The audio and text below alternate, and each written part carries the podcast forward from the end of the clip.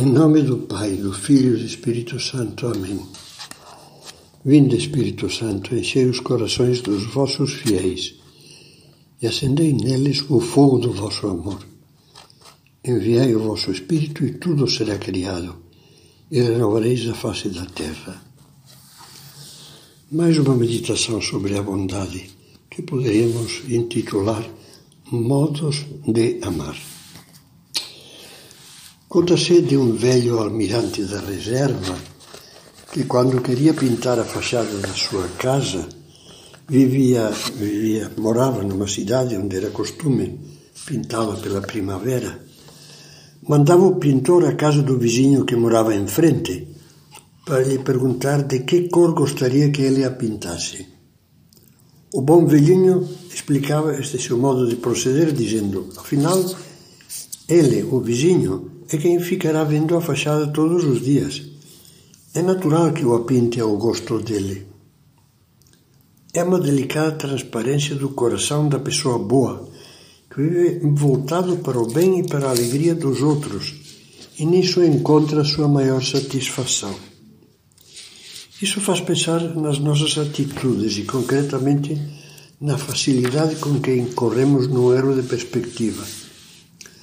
Com a melhor das boas vontades, dedicamo-nos a amar aos outros ao nosso modo, mas esquecemos-nos de amá-los ao modo deles, o que seria muito melhor.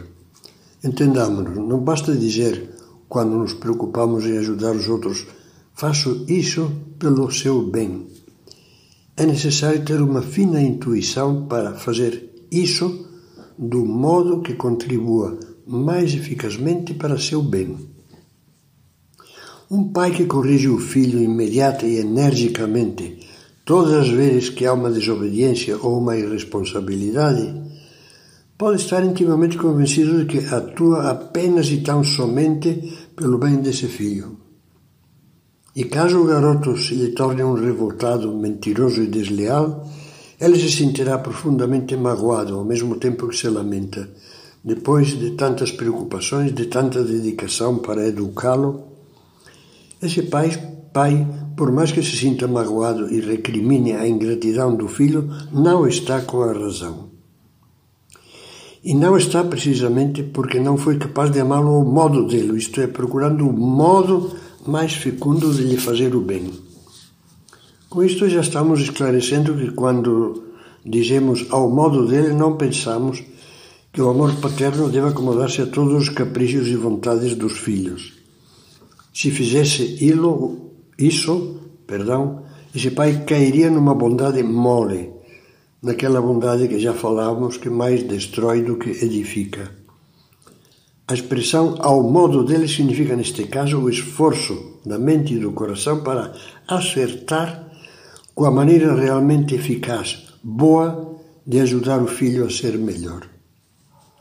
Podemos dar por certo que esse mesmo pai se tivesse atuado com mais paciência e, sobretudo, se tivesse dedicado mais tempo a fazer-se amigo do filho, conseguiria que as suas correções fossem construtivas. É muito fácil cair em cima e dizer eu tenho razão. Já foi lembrado por, por alguém que, pelo fato de ter razão até agora, ninguém foi, foi para o céu, só porque tinha razão. Não. É muito mais profícuo guardar a razão, ao menos provisoriamente, no bolso e pensar seriamente como posso mesmo ajudá-lo a melhorar. Não tenhamos dúvida de que o pai em foco ajudaria imenso se gastasse mais algum tempo no fim do dia, nos fins de semana, a sair jogar bola, discutir música e conversar com o filho, tornando-se assim o seu amigo.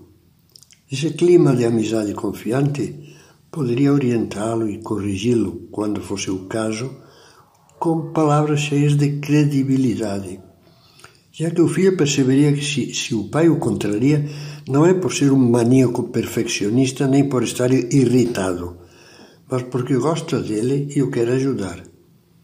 É a isso que estamos chamando amar ao modo dos outros. Uma arte, uma arte extremamente necessária e certamente nada fácil. Só o amor generoso é capaz de aprendê-la. São José Maria Escrivá,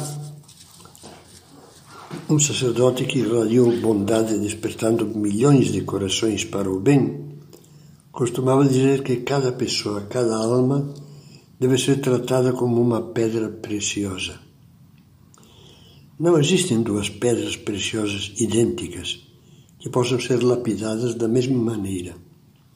O bom lapidador estuda-as uma a uma e daí tira conclusões sobre o modo de extrair o máximo de perfeição e beleza de cada uma delas. Assim deve ser com as almas, com as pessoas. O estudo atento do lapidador é, neste caso, a atenção afetuosa que prestamos a cada pessoa, esforçando-nos por compreender o seu modo de ser, o porquê nos seus defeitos e pontos frágeis, as linhas em que poderia ser trabalhada melhor e o modo de tratá-la, de ajudá-la, decorrerá dessa prévia compreensão. Para tanto, não é necessário possuir conhecimentos muito especializados de psicologia. Basta a psicologia do afeto, que proporciona uma profunda acuidade aos olhos. O amor de uma mãe não precisa de manuais de psicologia para intuir de modo certeiro o que está acontecendo com o filho. Basta o carinho, o interesse e a vontade de se dar. Não esqueçamos, por outro lado, que todo bom lapidador é paciente, o que significa que tem a consciência de que para transformar um diamante bruto num esplêndido brilhante, vai precisar de longo tempo de trabalho minucioso e que só pouco a pouco irá progredindo nesse trabalho. Eis aqui outra das manifestações da autêntica bondade.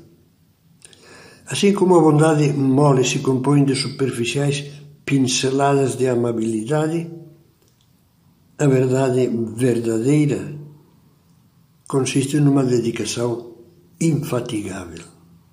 Dá-se sem pausa, espera sem cansar-se e não desiste nunca.